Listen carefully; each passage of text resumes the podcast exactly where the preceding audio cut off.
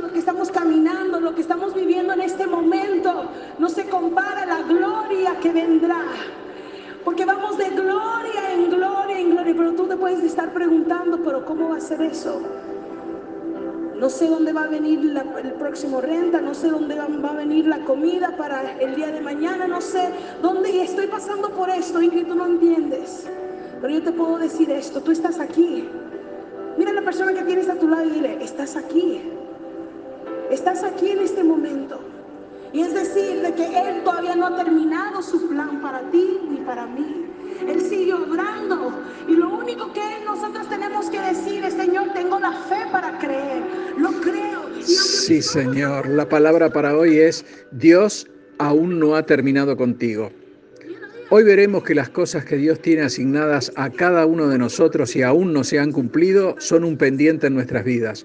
Y esto más allá de cómo podamos sentirnos. Es decir, nuestro ánimo puede estar en un alto nivel, con euforia, lleno de optimismo y alegría, o por el contrario, podemos tener el ánimo casi por el suelo, sentirnos abatidos, derribados, hundidos o derrumbados. Nada de esto importa cuando es Dios el que llenó tu nombre en su agenda, porque porque lo sabías, Dios tiene una agenda con cada propósito a cumplirse en esta vida y por supuesto, ¿quién llevará adelante ese propósito? Así que te animo a levantar los brazos y caminar en los altos montes que el Señor tiene preparado para ti hoy.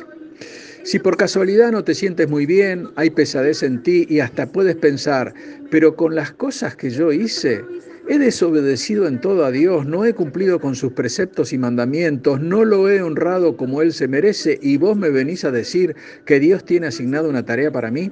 La respuesta es, si aún estás en esta tierra es porque Dios aún no ha acabado contigo y seguro Él tiene algo para llevar adelante a través de ti.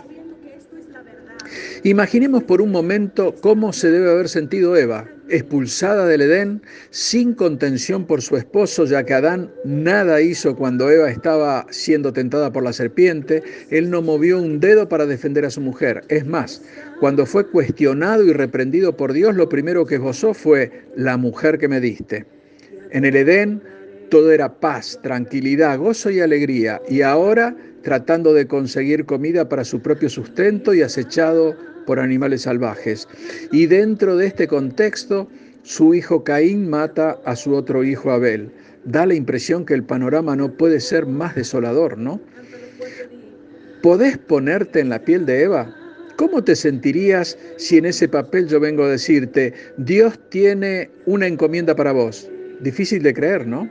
Pero en realidad Dios sí tenía una tarea que Eva debía cumplir. Mira Génesis 4:25.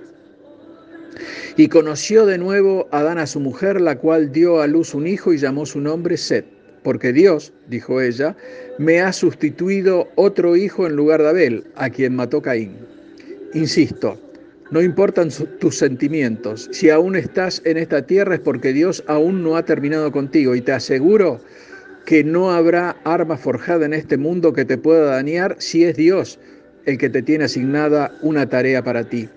Lo hizo con Eva y te aseguro que Satanás quiso eliminar a Eva de la faz de la tierra, ya que ella es la puerta de la vida. Y si Satanás no pudo con Eva, tampoco podrá contigo, porque las encomiendas que el Señor tiene para ti se van a cumplir. Y tu compromiso no termina hasta que Dios diga que termina.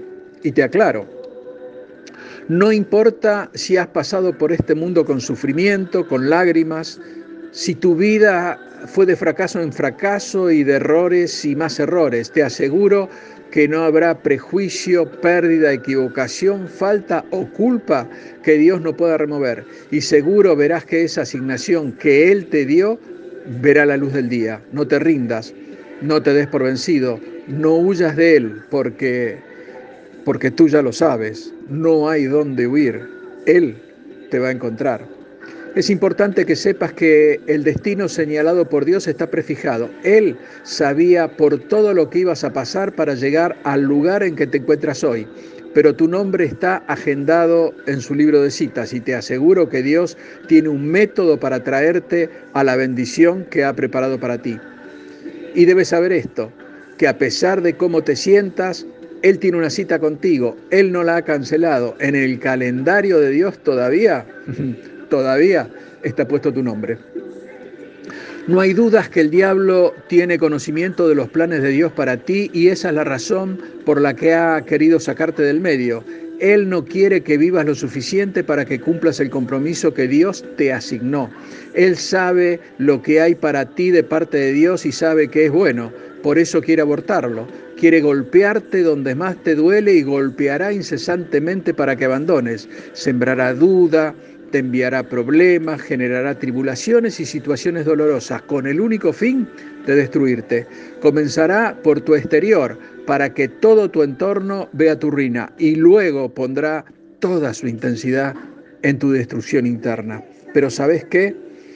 Vos tenés una cita con el Señor de señores. Debes comenzar a mirar hacia adelante. En el calendario de Dios está escrito tu nombre. En el horizonte de tu vida hay bendiciones para tu familia, tu matrimonio, tu ministerio, tu trabajo. Y el diablo no podrá llevar adelante el plan que pergeñó para vos.